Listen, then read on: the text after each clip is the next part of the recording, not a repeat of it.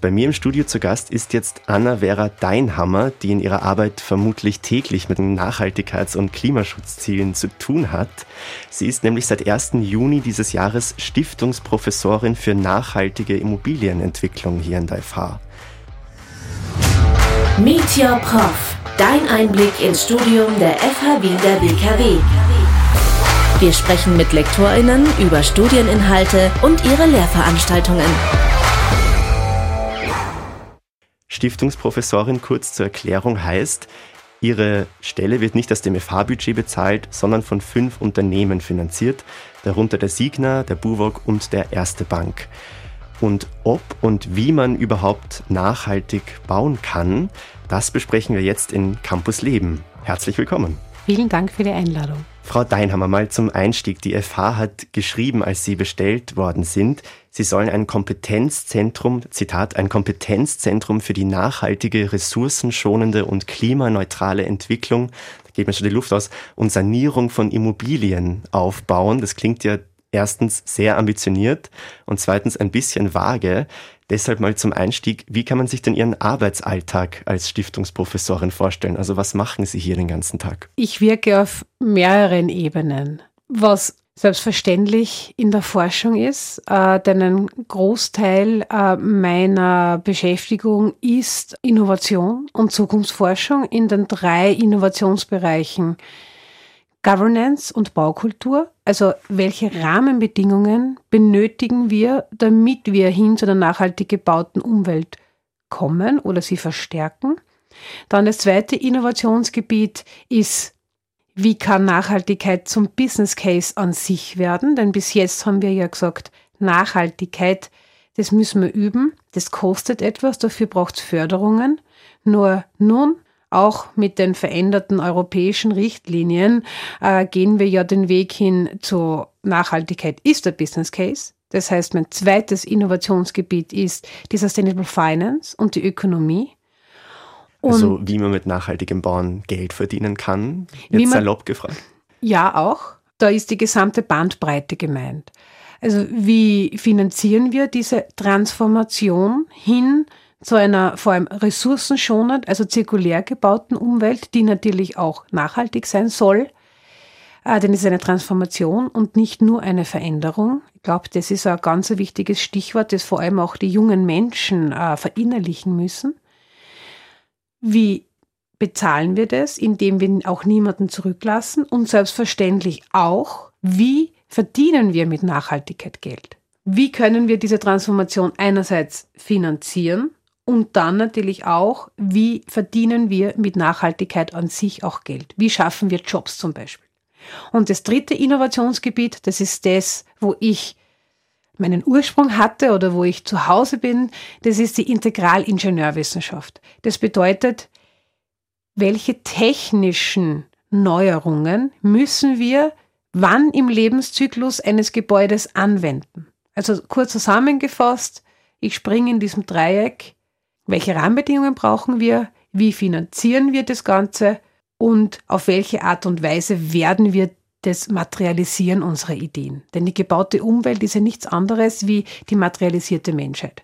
Und mein Arbeitsalltag schaut so aus, ich beschäftige mich natürlich viele Stunden mit den neuen Entwicklungen, vor allem die eben auch aus Brüssel kommen und auch äh, mit, im Austausch mit dem beispielsweise dem World Green Building Council. Äh, das ist eines der größten Stakeholder-Netzwerke, äh, die das nachhaltige Bauen betrifft, aus der Privatwirtschaft. Aber ich habe noch andere Partner. Dann bin ich derzeit mit dem Aufbau meines Forschungsprogramms beschäftigt, da ich den Design Science Ansatz verfolge. Das heißt, ich setze mich jetzt nicht mit den Gründen, warum wir uns damit auseinandersetzen, also mit den Grundlagen auseinander, denn das das machen einfach andere. Also darüber bin ich schon hinaus. Ich überlege mir Lösungen oder finde Lösungen, die es bereits schon am Markt gibt, teste sie auf wissenschaftliche Art und Weise, um, um die Sinnhaftigkeit und auch die Rahmenbedingungen zu evaluieren, um dann zu schauen, wie kann man das Ganze in unsere Unternehmen integrieren. Und dafür braucht man natürlich Partner und Partnerinnen, um Fallstudien, die dann so sukzessive ab Jänner 2024 zu laufen beginnen. Die müssen jetzt designt werden. Ich äh, muss natürlich Partner finden, teilweise auch Finanzierungen aufstellen. Aber es geht mehr darum, dass man verschiedene Sektoren in einer Fallstudie miteinander verbindet. Denn Nachhaltigkeit bedeutet auch Ressourcenschonung. Und Europa hat sich, wie wir ja alle wissen, bezüglich der Ressourcenschonung hat sich für das Werkzeug der Kreislaufwirtschaft entschieden. Und eine Besonderheit der Kreislaufwirtschaft ist ja, dass man sich immer anschaut, wer in der Wertschöpfungskette ist vor mir und wer kommt nach mir. Denn nur so schafft man in einen tatsächlichen Kreislauf zu kommen. Und das ist dieses berühmte Raus aus den Silos und diese müssen wir verbinden. Und damit bin ich gerade sehr beschäftigt. ja, das ist auch ein ganz wunderbares Stichwort, Kreislaufwirtschaft. Das ist ja ein Konzept, das in Ihrer Forschung eine wichtige Rolle spielt. Und Sie haben auch schon erwähnt, einer der Schwerpunkte dieser Stiftungsprofessur, also wie sich Geschäftsfelder verändern werden, Finanzierungsbedingungen verändern werden oder müssen, besser gesagt. Und grundsätzlich verdienen ja Immobilienunternehmen, Immobilienentwickler im Moment, wenn sie bauen lassen, also wenn sie neue Gebäude hochziehen. Wie muss sich dann deren Geschäftsmodell ändern, damit es auch in dieser Kreislaufwirtschaft der Zukunft funktionieren kann? Also ohne, dass man ständig neue Gebäude baut. Wir werden gar nicht so viel neue Gebäude bauen können, denn nur zur Erinnerung, auch wenn wir, wenn wir uns die Statistik des Bodenverbrauchs anschauen, könnte man glauben, Österreich hätte die gleiche Fläche zur Verfügung wie Kanada. Ist aber nicht der Fall. Wir haben auch noch ein paar Berge. Das verschärft unsere ähm, Bodenproblematik noch ein bisschen mehr. Im Grunde Standortentwicklung oder Projektentwicklung bedeutet ja, dass man für den Markt ähm, verwertbare Quadratmeter produziert. Bis jetzt hat man viel neu gebaut. Aber eine Entwicklung heißt dann nicht nur neue Dinge zu erschaffen, sondern auch das, was wir bis jetzt schon haben, zum Beispiel im urbanen Raum, das zu revitalisieren und zu sanieren. Denn das ist im Grunde der Game Changer für die Zukunft. Ich weiß, wir haben derzeit eine herausfordernde Situation am Immobilienmarkt. Die Stimmung ist auch, äh, was den Neubau betrifft, nicht so wahnsinnig überschäumend, was ich persönlich jetzt aber sehr gut finde. Denn natürlich ist es einfacher, wenn man den Bestand wegräumt und dann von Scratch an beginnt. Das war auch zum Beispiel in meiner Kindheit in den 80er Jahren teilweise die günstigere Möglichkeit. Aber beispielsweise mit den auf uns zukommenden neuen Deponieverboten, wird sich diese Herangehensweise und die Rechnung verändern. Wir müssen uns überlegen, wie wir mit dem Bestand, den die letzten Generationen dankenswerterweise für uns aufgebaut haben, wie wir mit dem umgehen. Und dann wird man natürlich auch wieder zu einem positiven Geschäftsmodell kommen. Ein positives Geschäftsmodell. Und wie würde das dann aussehen? Zum Beispiel? Es kommt ja darauf an, man darf jetzt die Projektentwicklung nicht so isoliert sehen. Denn wie ich vorher eben gesagt habe, wenn ich Architektur oder wenn ich unsere gebaute Umwelt entwickle, dann stelle ich Raum für die Nachfrage zur Verfügung. Das wird auch weiterhin so passieren. Die Frage ist nur, wie wir das machen.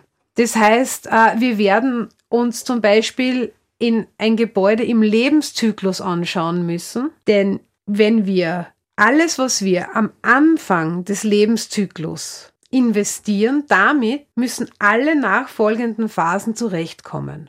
Und das bedeutet dann zum Beispiel auch Auswirkungen auf die zukünftigen Betriebskosten, auf die zukünftige Verwertbarkeit und eben auch auf mögliche zukünftige Hypotheken, die ich in ein Gebäude einbaue, wenn ich schon am Anfang bei der Ausschreibung zum Beispiel nicht auf zukünftige Deponieverbote Rücksicht nehme. Also es geht um die Herangehensweise an die Entwicklung. Also man muss sich zunächst einmal überlegen, nicht, wo finde ich ein leeres Grundstück, das ich neu bebauen kann, denn da gibt es ja auch die EU-Taxonomie-Verordnung, die zum Beispiel das Bauen auf der grünen Wiese hinsichtlich der Biodiversität sehr erschweren wird. Da sind erst vor zwei Wochen im Amtsblatt der Europäischen Union die FAQs ähm, veröffentlicht worden, die das noch einmal unterstreichen. Das heißt, das wird dann schwierig, wenn ich auf der grünen Wiese etwas Neues baue, etwas Neues versiegle, dass ich EU-Taxonomie-konform sein kann. Die EU-Taxonomie-Konformität an sich bedeutet aber einen Vorteil bei der Finanzierung. Also wenn ich eine günstige Finanzierung in Zukunft für mein Immobilienprojekt haben möchte, dann ist es wichtig, dass ich mich an der EU-Taxonomie-Verordnung orientiere. Und nur zur Erklärung, die EU-Taxonomie-Verordnung ist die Definition in Europa, was eine nachhaltige Wirtschaftstätigkeit ausmacht. Und war ja in den Schlagzeilen, weil Kernenergie auch als sozusagen grüne Anlageform als Brückentechnologie ja. eingestuft wurde, genau. Klar, wir brauchen Elektrizität für die Serverfarmen, für funktionierendes Internet. Denn man muss auch immer wieder abwägen, eine Videokonferenz ist auch nicht CO2-neutral. Wie soll Stadtplanung aussehen? Wie wollen wir pendeln beispielsweise? Was bedeutet Naturverbundenheit? Und das alles subsumiert sich dann in den Überlegungen der Projektentwicklung, wenn man sich überlegt, wo möchte ich etwas entwickeln? Und da empfiehlt es sich natürlich, bereits verbaute Strukturen anzugreifen, die umzunutzen und zu sanieren. Wenn wir auf diese Sanierung wieder zurückkommen, das Herz einer Immobilienentwicklung ist ja auch die Identität eines Standortes. Denn wir bauen ja für Menschen, wir entwickeln Lebensräume, wir bauen ja nicht äh, für die Quadratmeter, wir bauen Quadratmeter oder sanieren sie, damit wir sie benutzen können. Und damit Menschen etwas gerne benutzen oder gerne darin leben, dafür ist Identitäten nötig. Und wenn wir unseren Lebensraum weiterentwickeln, zugegebenermaßen am Anfang der Sanierungsphase muss man mehr Hirnschmalz investieren in die Planung. Man wird auch das Handwerk wieder zum Zug kommen lassen müssen. Aber das bedeutet auch, dass wir die Identität eines Ortes nicht jedes Mal neu aufbauen müssen, denn das liegt auch uns Menschen nicht im Blut, sondern wir erweitern diese. Das beste Beispiel ist Wien. Wir lieben Wien für seinen Gründerzeitbestand. Der macht unsere Identität aus in dieser Stadt. Wenn wir uns vorstellen, wir würden jetzt alle Gründerzeitgebäude wegräumen und ganz neue, moderne Wohngebäude hinbauen, dann wäre das nicht mehr Wien.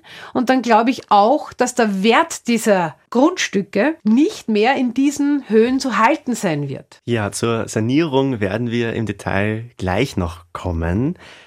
Das haben Sie jetzt schon ein bisschen vorweggenommen. Die Bodenversiegelung in Österreich haben Sie ja erwähnt, die dramatische Ausmaße annimmt. Also elf Hektar pro Tag, mhm. wohlgemerkt, werden hier zugebaut oder zumindest versiegelt in irgendeiner Form. Und auch wenn man Bauen und Nachhaltigkeit hört, klingt das ja im ersten Moment wie ein großer Widerspruch. Es gibt ja Schätzungen, dass bis zu 40 Prozent aller CO2-Emissionen in der EU auf die Baubranche zurückzuführen sind und Zement gilt zum Beispiel als der Klimakiller schlechthin. Und eben, Sie haben das schon angedeutet, aber jetzt trotzdem nochmal direkt gefragt, bevor wir dann in eine Musikpause gehen. Wäre dem Planeten nicht am meisten geholfen, wenn wir einfach gar nichts mehr bauen? Naja, da würde ich gleich die Frage verstärken und sagen, wäre dem Planeten nicht am meisten geholfen, was die Menschheit nicht mehr gibt? Denn die gebaute Umwelt ist die Materialisierung der Menschheit. Ich glaube, ich habe das schon mal erwähnt. Wenn ich so frech sein darf und diese Frage noch einmal umformulieren darf, denn dem Planeten, dem braucht man nicht helfen. Der wird sowieso in ferner, ferner Zukunft von der Sonne verschlungen. Der Planet interessiert sich sehr wenig für unsere Auswirkungen. Wir müssen unserem eigenen Lebensraum helfen. Wenn Sie sich die Dimension der Erde, des Globus, der Erdkugel anschauen, bewusst werden, wie wenig der Anteil unter einem Prozent der anthropogenen Schicht ist. Und am Planeten geht's nicht. Dem Planeten geht's gut. Uns, Menschen in unserem Lebensraum, geht es schlecht. Teilweise. Also wenn ich jetzt zum Beispiel sehe, Urban Heat Islands, auch bei uns, vulnerable Gruppen, müssen plötzlich mit aufgeheizten Städten zurechtkommen, denn die Städte wurden in unseren Breiten gebaut, nicht nur in Österreich, Paris, Budapest, also alle in der gemäßigten Zone. Wir haben uns für die gemäßigte Zone eingerichtet. Wien wird, da gibt's Prognosen, ein Klima haben wie Skopje, dann in weiterer Folge ein Klima haben wie Athen. Das sind Riesenunterschiede. dann müssen wir in Zukunft werden wir mit Hitze zurechtkommen müssen und auch mit Starkregenereignissen. Natürlich geht es auch der Natur, sprich Biodiversität, Artensterben, auch nicht wahnsinnig gut mit uns Menschen, aber wir sind Teil von dem Gesamtsystem. Und wir leiden am meisten darunter, wenn die Biodiversität verloren geht. Das bedeutet, das muss man sich auch dessen bewusst werden, es ist eine reine egoistische Maßnahme, wenn wir sagen, unser Lebensraum muss nachhaltig und ressourcenschonend gebaut werden, wir machen das nicht für die Erde. Denn je mehr Arten sterben, desto weniger sind wir geschützt vor Pandemien, desto weniger kann sich die Natur regenerieren, beispielsweise Grundwasser. Das ist nicht das Wasser, das einfach nur vom Himmel fällt, sondern das muss durch eine geologische Schicht durch, die Grundwasserseen werden aufgefüllt. Daraus speisen wir, vor allem in Wien eben auch, unser Leben. Also dem Planeten, dem braucht man nicht helfen. Uns Menschen wäre es in unseren Breiten sehr geholfen, wenn wir vom Prinzip her sagen, das, was wir haben, sanieren wir. Das, was gar nicht geht, werden wir rückbauen. Also ich würde gar nicht diese starke Trennung zwischen Neubau und Sanierung setzen, sondern sagen, wir entwickeln unsere Strukturen weiter. Denn wenn ich jetzt zum Beispiel einen Dachgeschossausbau anstrebe oder eine Aufstockung, dann habe ich im Grunde, da muss ich einerseits das Gebäude ertüchtigen, vielleicht auch von der Statik her und auch thermisch, weil ich, ich greife es an und setze oben einen Neubau drauf. Das heißt, wir haben etwas Neues gemacht. Wenn ich Irland beispielsweise, das sind meine Kollegen im World Green Building Council, wo wir immer diskutieren über das Do No Significant Harm Kriterium der EU-Taxonomieverordnung hinsichtlich Biodiversität und Bauen auf der grünen Wiese. Irland hat nämlich genau das andere Problem.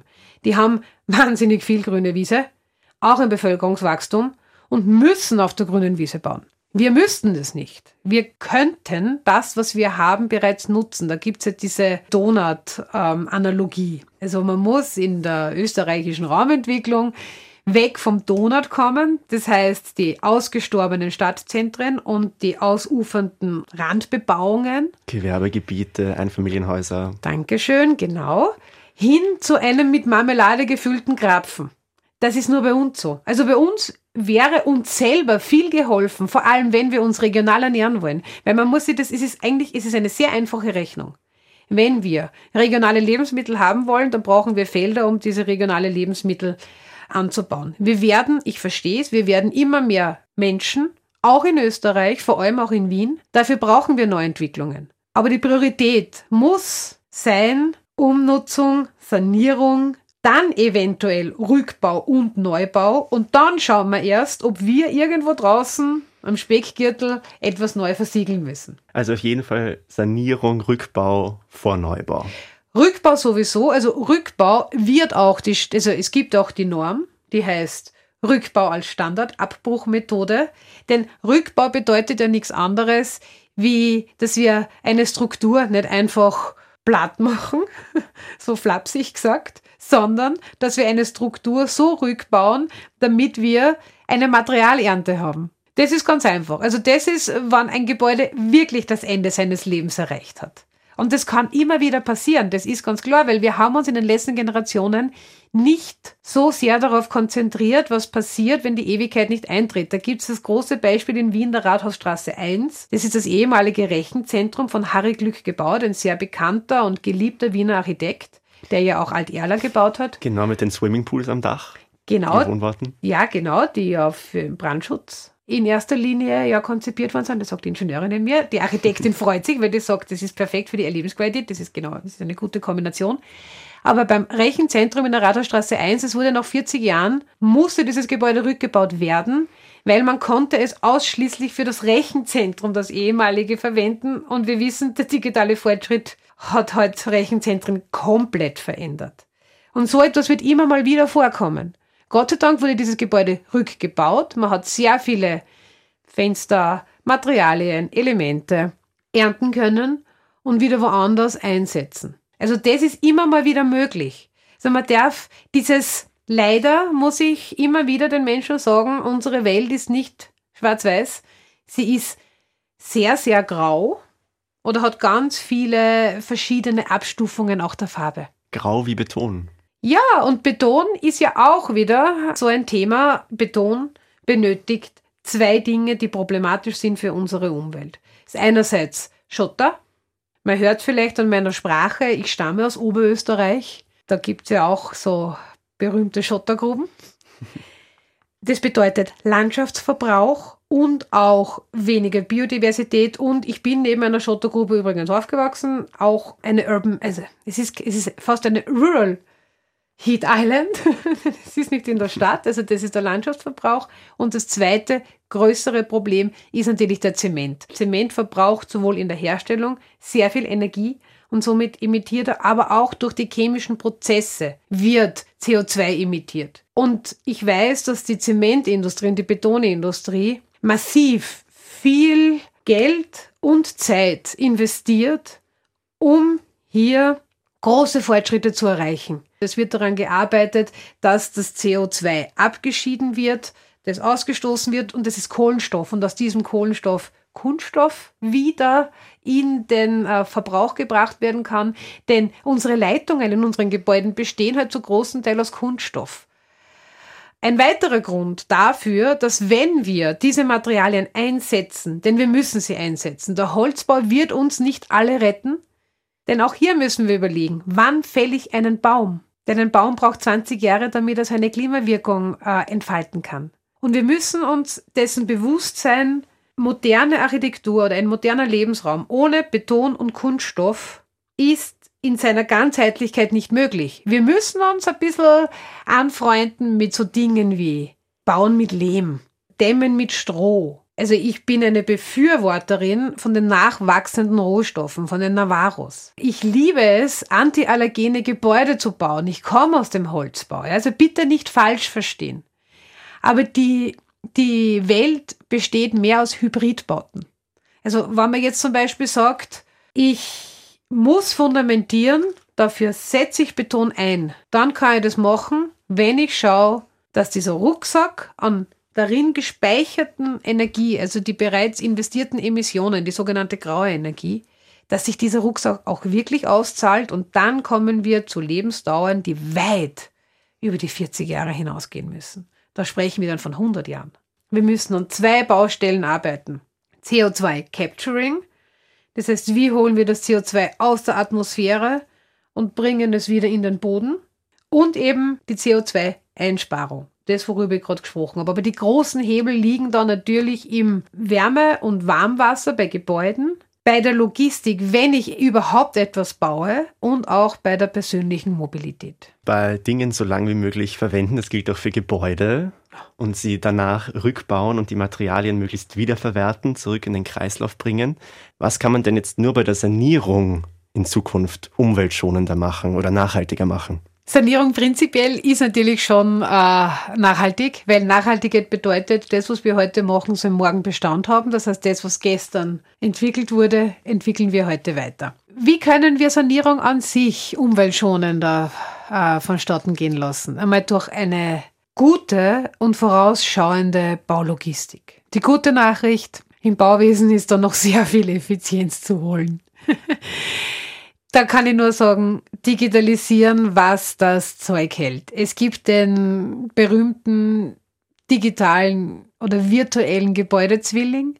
Das heißt, es ist das Abbild eines Gebäudes im virtuellen Raum, damit wir da schon einmal alle zukünftigen Schritte in Varianten simulieren können und auch wissen, was ist in dem Gebäude drinnen, um es dann möglichst effizient wenn ich zum Beispiel Teile eines Gebäudes rückbauen muss, dass ich diesen Prozess sehr effizient vonstatten gehen lasse. Das ist einmal das eine. Also bei der Logistik liegt sehr viel drinnen. Dann, das ist aber die große Vision. Also das ist wirklich die große Vision. Ich bin gespannt, ob ich sie noch erleben werde. Wenn man mit regionalen Materialien entwickelt und plant. Und regionale Materialien meine ich jetzt, dass die aus dem derzeit bestehenden anthropogenen Lager, also dem menschengemachten Lager, unserem urbanen Bestand, Bestand kommt. Das ist die derzeitige Urban Mine, wo wir ja hin zu einem Urban Stock kommen wollen. Also dass ich mit den frei werdenden Materialien in meiner Umgebung mich auseinandersetze und schaue, kann ich welche einsetzen in meinem neuen Projekt. Und dafür brauche ich Dokumentation und ein bisschen auch Transparenz. Also ich muss wissen, wann sind welche Materialien in welcher Masse und vor allem auch in welcher Qualität verfügbar, damit ich dann wieder mit denen planen kann. Das ist die große Vision. Also das ist so der ganz der große Materialkataster über Österreich hinweg zum Beispiel. Das würde uns einmal sehr viel helfen beim Einsparen der Herstellung und auch bei der Logistik, denn da steckt ganz viel drinnen. Was man dann noch machen kann, ist, dass man, wenn ich Bauleistungen ausschreibe, dass ich nicht nur die monetären Kosten nachfrage, sondern auch die Kosten hinsichtlich CO2. Wie viel muss ich investieren in CO2? Also von Mathis Wackernagel, dem Erfinder des World Overshoot Days, den ich kennenlernen durfte, der hat mir ein Mantra, wie soll man sagen, angeboten, das ich sehr sinnvoll finde. Er hat gesagt, Kapital ist Kapazität. Das heißt, Ausschreibung zeigt, worin möchte ich mein Geld investieren? Was habe ich vor zu bestellen? Und wenn ich jetzt zum Beispiel sage, ich gebe den Navarros, den nachwachsenden Rohstoffen, den Vorzug. Ich gebe große Stücke auf die Berechnung des CO2-Fußabdrucks, dann macht das auch was mit dem Markt. Das ist dieses berühmte Market Engagement. Also ich glaube, in der Ausschreibung liegt sehr viel drinnen. Und was vor der Ausschreibung kommt, das liegt natürlich auch sehr viel in der Planung. Denn ist ganz, ganz klar, wenn ich einen Handwerker benötige, um umweltfreundlich zu schrauben und nicht unbedingt um zu kleben, was ich nachher dann wieder nicht mehr rückbauen kann, dann bedeutet das natürlich schon auch mehr Kosten.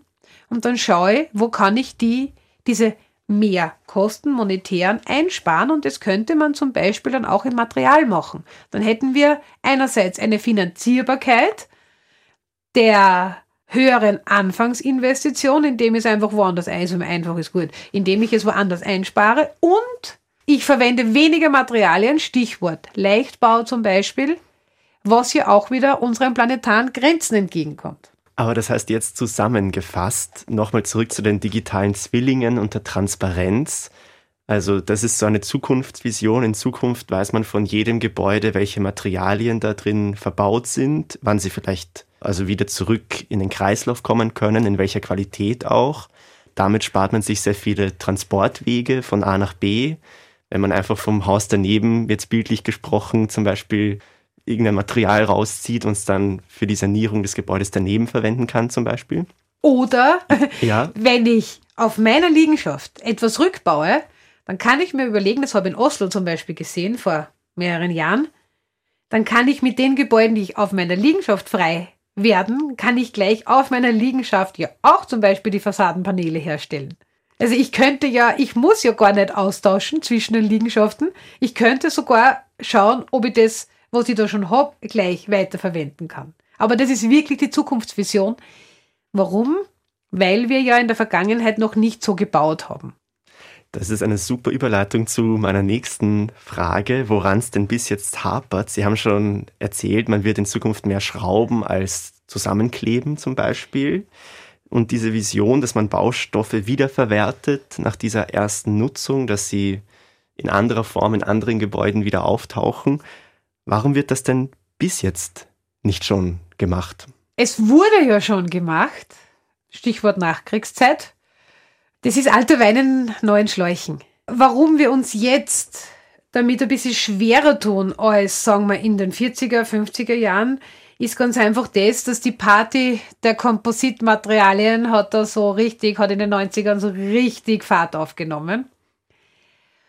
Wir stehen jetzt nicht vor einem urbanen Lager, wo wir entweder die Bauelemente, die ja aus Bauprodukten bestehen und ein Bauprodukt besteht aus Materialien. Also wir haben da leider kein Lager derzeit, das man sich wie so ein Buchregal vorstellen kann, wo ich das rausnehmen kann, weil Stichwort Außenhülle eines Gebäudes, teilweise in den äußersten 30 Zentimetern eines Gebäudes 40 Materialien untrennbar miteinander verbunden. Das ist derzeit noch sehr schwer damit wirklich weiterzuarbeiten. Also das hängt natürlich damit zusammen, dass wir jetzt einmal ein bisschen auf diesen technischen Fortschritt hoffen müssen, weil natürlich äh, forschen meine Kollegen aus der Materialforschung daran, wie kann man zum Beispiel mit den XPS-Wärmedämmungen umgehen. Denn da haben wir natürlich eine Riesenhypothek irgendwann einmal vor uns, Bezug nehmend auf die kommenden äh, Deponieverbote. Aber ich habe da überhaupt keinen kein Zweifel, dass wir damit zurechtkommen werden. Es wird nur ein bisschen dauern. Und was auch noch dazu kommt, wir brauchen einen gesellschaftlichen inneren Wandel, was bereits benutzte Dinge anbelangt. Da kann ich, das sind nicht nur wir in Österreich ein bisschen verwöhnt, als ich in Oslo, also dieses erwähnte Beispiel, äh, besucht habe, wo ein ganzes Grätzl wurde rückgebaut und sie haben auf dieser Liegenschaft die Fassadenpaneele hergestellt. Da hat es dann Proteste gegeben von den Anwohnenden und von den zukünftig Benutzenden, die kurz zusammengefasst haben gesagt, nein, wir wollen nicht Gebäude haben, die aus Müll entstanden sind. Wir wollen so wie andere auch einen tolles, vollwertigen Neubau haben. Das ist etwas, das muss in uns selber geschehen. Denn ein Material ist ein Material und ein Material mit einer Lebensdauer von 200 Jahren. Es ist ja mehr ein Privileg oder es ist eine Ingenieurskunst, auf das kann eine Gesellschaft stolz sein dass sie gemeinsam, also die Projektentwickler setzen sich zusammen mit den Planenden und den Ingenieuren und dann auch später, das ist halt leider das Ding, man muss sich gegenseitig in die Suppe spucken und auch später mit dem Facility Management zum Beispiel zusammensetzen und zu sagen, okay, gut, wie gehen wir mit unserem Erbe um? Denn das ist ja kein Müll, was wir da haben, das ist Erbe. Es ist nicht nur materielles Erbe, wenn es uns gelingt zu erkennen, dass alles, was wir in Händen halten, da hat ein Mitmensch Lebenszeit investiert, um dieses Teil herzustellen. Bei Gebäuden noch viel mehr. Da hat es Investoren gegeben. Da hat es Menschen gegeben, die haben für das Invest gearbeitet, damit das Geld da ist. Dann hat es Menschen gegeben, die haben sich die Köpfe zerbrochen. Wie kann man das planen? Dann welche, die haben sie ihre Bandscheiben ruiniert, damit sie da als Maurer arbeiten können.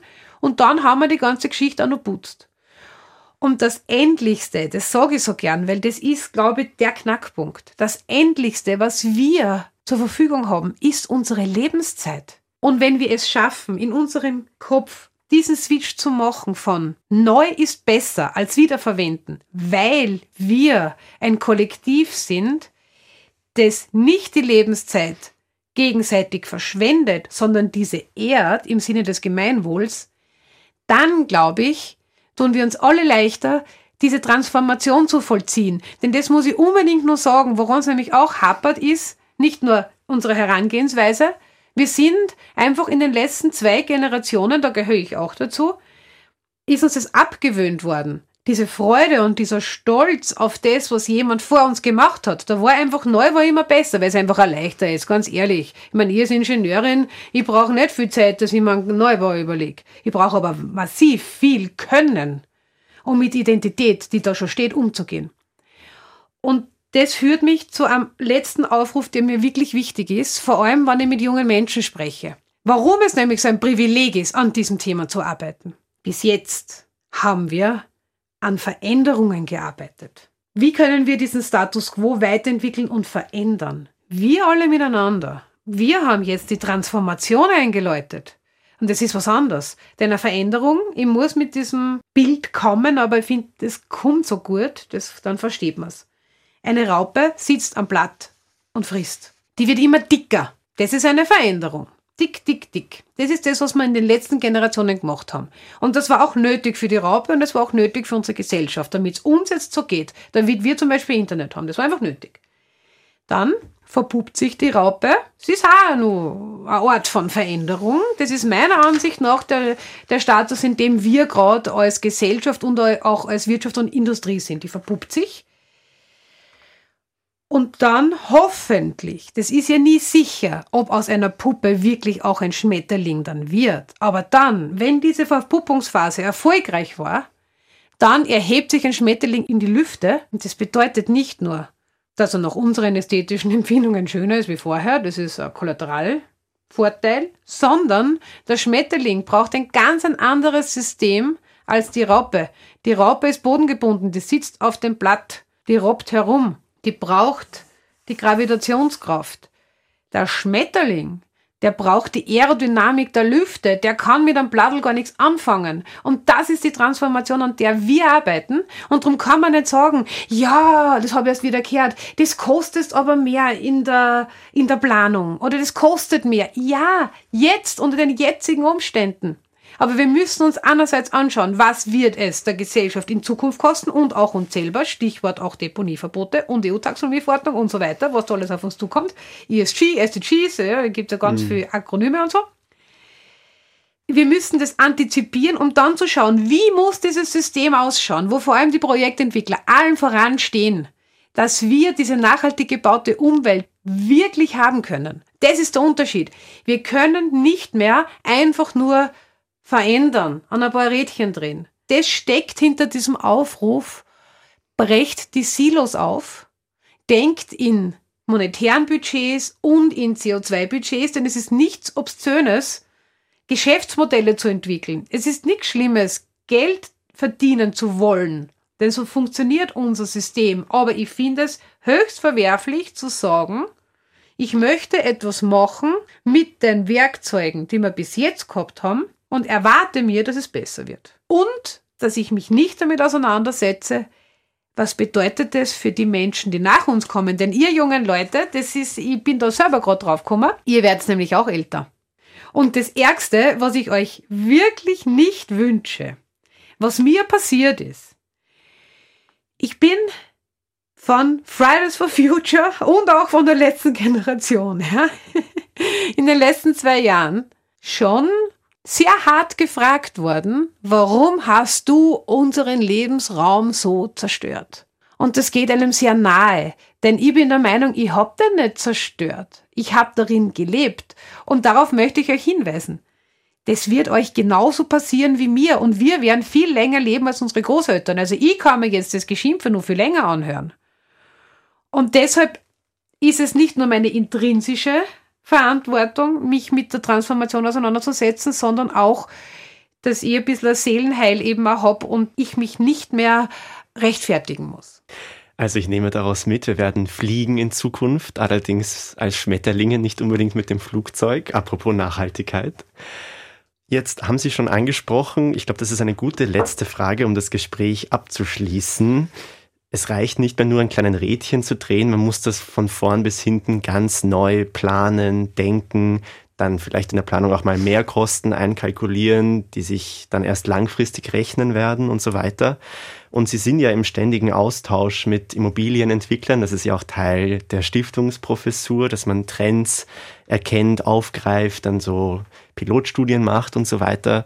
Dieses große Umdenken, das Sie angesprochen haben, das notwendig ist, Inwiefern hat das denn bis jetzt stattgefunden? Weil wenn man sich jetzt die politische Situation anschaut, da wird mal eine kleine Förderung da gemacht und jetzt haben wir auch eine CO2-Bepreisung, allerdings sehr, sehr niedrig in Österreich und es gibt schon wieder Rufe, sie auszusetzen, die nächste Erhöhung eben, wenn man sich nur das anschaut, könnte man denken, dass dieser Wille zur großen Veränderung oder das Bewusstsein ist nicht wirklich vorhanden. Inwiefern ist es dann bei Ihren Gesprächspartnern und Partnerinnen vorhanden? Naja, das Zeichen, dass dieses Bewusstsein vorhanden ist, man sieht es ja schon, dass es meine Stiftungsprofessur überhaupt gibt. Für fünf Jahre befristet. Für fünf Jahre. Nassim Taleb hat ein Buch geschrieben, das heißt Skin in the Game. Und diese fünf Jahre waren auch mir sehr recht. Denn alles hat eine Befristung. Und dieser Ausspruch Skin in the Game bedeutet ja auch, dass wenn alle, sowohl ich als auch mein Stifterkonsortium, wir haben unsere Haut im Spiel. Also ich natürlich, denn ich habe nur eine berufliche Zukunft, wenn ich hier in den nächsten fünf Jahren wirklich Ergebnisse liefere. Dessen bin ich mir höchst bewusst. Ich mag das. Man weiß nie, was hinten aus da Dieses Stifterkonsortium besteht ja nicht nur aus drei großen Projektentwicklern, Buwok, Linikus und äh, Signa, sondern auch aus einer Steuerberatungs- und Unternehmensberatungsunternehmen, die TPA, und auch einem großen Finanzinstitut, die Erste Bank. Und da sieht man auch schon, dass dieses Bewusstsein, dass man transdisziplinär arbeiten muss, also über die Silos hinausgehen muss, das ist angekommen bei den Großen. Und ich erkenne es auch an den vielen Einladungen zu Diskussionen in der gesamten Branche. Denn es ist jetzt so, also die Bau- und Immobilienbranche ist sich ihrer Verantwortung sehr wohl bewusst. Jetzt aber, muss, aber wir haben es ja mit einer Immobilie zu tun. Das sind ja keine Autos, die wir bauen, wo man recht schnell Dinge verändern kann, sondern die Bau- und Immobilienbranche ist sehr robust. Es gibt Gründe, warum das so ist. Einige sind auch sehr gute Gründe. Und es passiert massiv viel. Zum Beispiel, wir haben jetzt die paradoxe Situation, dass die Bau- und Immobilienbranche hinsichtlich der EU-Regularien jetzt um einiges progressiver und grüner denkt als der Gesetzgeber. Denn das ist ja auch etwas, woran es ganz besonders fehlt. Das ist, wir haben derzeit vor allem im Bauen eher eine Verbotsgesetzgebung. Auch wieder aus guten Gründen. Man musste die Menschen schützen vor Schadstoffen und so weiter. Wir müssen aber, damit wir jetzt, weil wir haben einen gesellschaftlichen Fortschritt hingelegt, also ich glaube, kann man nicht vorstellen, dass es heute noch einen Projektentwickler gibt, der Gebäude aus Asbest, also auch wenn es jetzt verboten ist, also der jetzt ungesunde Lebensräume entwickelt. Das ist gesellschaftlicher Fortschritt, das ist vorbei. Das macht keiner mehr. Und deshalb muss sich auch die Gesetzgebung und die Normen müssen sich hin zu einer unterstützenden Gesetzgebung entwickeln. Denn wenn ich beispielsweise ein Gebäude nutzungsflexibel bauen möchte, dann kann es sein, dass ich meine Geschosshöhen veränderlich gestalten muss. Das heißt aber dann, dass ich eventuell etwas höher bauen werde, als in der Flächenwidmung zugelassen. Warum kann man nicht darüber sprechen, dass wenn ich nachweisen kann, dass ich ein nachhaltiges Gebäude hier hinstelle oder saniere und da nur oben was draufsetze, um es zu finanzieren, dass ich da gewisse Vorteile eben habe im Ausnutzen der Höhe, was auch immer. Also da braucht es mehr diesen Schulterschluss, denn derzeit haben wir halt noch diese starke Grenze zwischen den Privaten und eben denen, die die Regeln machen. Also das Bewusstsein, es wird ganz viel darüber dis diskutiert. Wie bauen wir morgen? Wie können wir morgen noch Geschäftsmodelle entwickeln? Aber es kann nicht alles die Bau- und Immobilienwirtschaft selber lösen. Man ist darauf angewiesen, was bietet der Markt an. Bieten zum Beispiel die Bauproduktehersteller, bieten die Rücknahmelogistik an. Die Verantwortung, vor allem der Immobilienbranche, derer, die investieren und bestellen, ist, dass dann diese Dinge auch genutzt werden. Und diese Motivation ist jetzt natürlich da. Auch weil die Nachhaltigkeit aus diesem religiösen, moralischen Eck herausgeholt wurde durch die EU-Regularien und man somit, wenn man ein guter Kaufmann oder eine gute Kauffrau sein möchte, man per se nachhaltig denken muss. Ich kann da nie wirklich einfache Antworten geben, denn die Immobilie ist natürlich auch ein Investitions- oder ein Spekulationsobjekt. Das wissen wir, das ist kein Geheimnis. Viele Pensionsfonds beispielsweise haben ihr Geld in Immobilien angelegt. Na, die brauchen selbstverständlich ihre Rendite. Ich meine, auf die 6% kommt man eh schon lange nicht mehr. Und deshalb braucht man da einen gewissen gesellschaftlichen Ausgleich und deshalb kann auch diese Transformation nicht so wahnsinnig schnell vonstatten gehen. Und ich komme wieder an den gleichen Punkt. Das ist halt der Vorteil, wenn man immer wieder sich über Kreislaufwirtschaft Gedanken macht. Man kommt immer am Anfang wieder an. Deshalb müssen wir sanieren.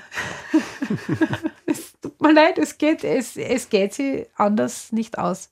Aber ich breche hier wirklich eine Lanze für die Immobilienwirtschaft. Natürlich, es gibt immer, es gibt immer Vertreter, die sagen, oder Vertreterinnen, mir interessiert diese ganze Nachhaltigkeitsblase nicht, die Wort, bis das vorbeigeht. Nur die werden immer weniger. Weil man braucht gar nicht mehr das eigene Verantwortungsgefühl. Man braucht sich nur anschauen, was Brüssel so haben will. Und eins müssen wir uns klar sein, Brüssel sind wir alle. Wir haben uns alle dazu entschlossen dass wir zur EU dazugehen und es ist kein österreichisches Schicksal, sondern ein europäisches. Und gemeinsam vereinbarte Regeln. Ja, ganz genau. Gemeinsam vereinbarte Regeln. Und das ist auch etwas, wir können nicht mehr nur unsere eigene kleine Suppe da kochen in Österreich. Denn das, was wir hier machen, hat natürlich auch Auswirkungen auf unsere Nachbarn. Und vice versa. Also daher auch immer diese Diskussion mit der Energie. Man muss sie mehr im Verband sehen. Und das nehme ich in der Bauwirtschaft schon sehr, sehr stark wahr. Man, natürlich gibt's immer wieder so die Ideen, wo ich beginne, Adrenalin zu spucken, wenn man zu mir kommt und sagt, du, na wäre ja wer ein materiellen Gebäudepass. Ich habe eh alles total trennbar baut. Ja, dann kann ich eh nach 20 Jahren das Gebäude wegräumen und woanders aufbauen, um so sozusagen zu diesem immerwährenden Wachstum zu kommen. Das ist nicht Sinn der Übung und ich glaube, ich muss es nicht mehr erklären, warum am Ende dieses Gesprächs. Wir müssen uns dessen bewusst sein, es gibt, wir haben eine unendliche Ressource, die heißt Kreativität. Wir haben eine endliche Ressource, die man aber immer wieder auffüllen kann, die heißt Motivation. Und wir haben die endlichste Ressource unserer Lebenszeit. Und die ganzen endlichen Ressourcen auf der Erde müssen wir auch wiederverwerten. Verwenden, ja, genau. Na, wir sind ein Gesamtsystem. Wenn wir sagen, der World Over, also der Austrian Overshoot Day war dieses Jahr, ich glaube, am 8. April. Also, April, bitte. Und wenn der Matthias Wackernagel sagt, move the date, dann heißt es, was wir tun können, ist, dass mit allem, worin wir investieren, dass wir unseren Beitrag dazu leisten, dieses Datum nach hinten zu schieben. Ein hoffnungsvolles Schlusswort, würde ich sagen. Vielen Dank, Frau Deinhammer, für Ihre Zeit und dass Sie da waren.